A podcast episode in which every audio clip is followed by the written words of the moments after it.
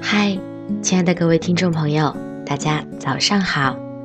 欢迎大家准时收听慢生活电台《早安心语》，我是玉芳。其实，在我们的生活中呢，有两大误区：一是生活给人看，二呢就是看别人生活。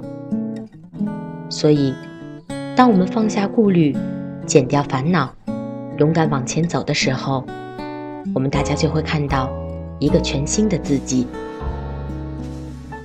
其实，快乐的人不是没有痛苦，而是他不会被痛苦所左右。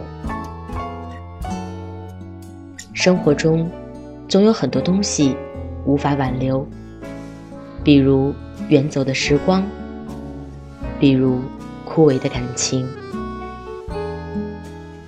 其实。每天都是一次新的生命，把握住它，好好生活。心若自在，身在顺境；心若不安，就在逆境。心未静动，心随境转；心境顺逆，在乎一心。从现在开始，让我们不沉溺幻想，不庸人自扰，积极向上。好好生活，做一个接近幸福的人吧。